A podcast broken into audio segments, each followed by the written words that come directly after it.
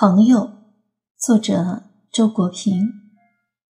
朋友实在是一个非常笼统的词，一般人所说的朋友，多指熟悉到了一定程度的熟人，遇到需要帮忙的事情，彼此间是求得上的。关于这类朋友，钱贤长于苛评。克雷洛夫说：“当你遇到困难时，把朋友们找来。”你会得到各种好的忠告，可是只要你一开口提到实际的援助，你最好的朋友也装聋作哑了。马克吐温说：“神圣的友谊如此甜蜜、忠贞、稳固而长久，以致能伴随人的整个一生。如果不要求借钱的话。”亚里士多德说的更干脆。啊，我的朋友，世上并不存在朋友。我不愿意把人心想象的这么坏，事实上也没有这么坏。我相信，只要我的请求是对方力所能及的，我的大多数熟人一定会酌情相助。只是我这个人比较知趣，非到万不得已之时，绝不愿求人。而真正万不得已的情形是很少的。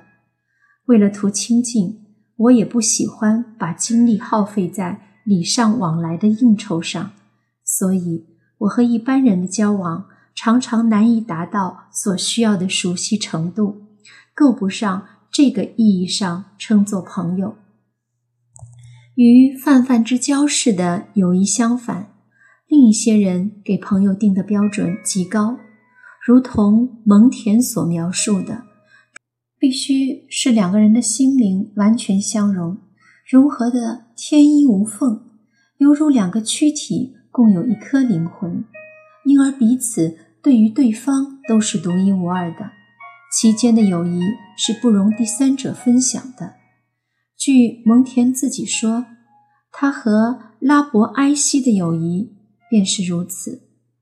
我不怀疑天地间有这样可歌可泣的友谊，不过，就像可歌可泣的爱情一样，第一，它有赖于罕见的机遇；第二，它多半发生在青年时期。蒙恬与拉伯埃西就是在青年时期相识的，而且仅仅五年，后者便去世了。一般来说，这种恋情式的友谊往往带有年轻人的。理想主义色彩难以持续终生，当然并非绝无可能，那便是鲁迅所谓的人生得一知己足矣的境界了。不过依我之所见，既然忠贞不二的爱情也只能侥幸得知，忠贞不二的友谊之难觅也不算什么了不得的遗憾了。总之，至少现在。我并不拥有这种独一无二的朋友。现在该说到我对朋友的理解了。我心目中的朋友，既非泛泛之交的熟人，也不必是心心相印的恋人，程度当在两者之间。在这世界上有若干个人，不见面时会互相惦记，见了面能感觉到一种默契。在一起度过一段愉快的时光，他们便是我心目中的朋友了。有时候，这样的朋友会像滚雪球一样聚合，形成一个所谓的圈子。圈子容易给人以错觉，误以为圈中人都是朋友。我也有过一个格调似乎很高的圈子。当时颇陶醉于一次次高朋满座的欢谈，并且以为这样的日子会永远延续下去。未曾料到，由于生活中的变故，这个圈子对于我已不复存在。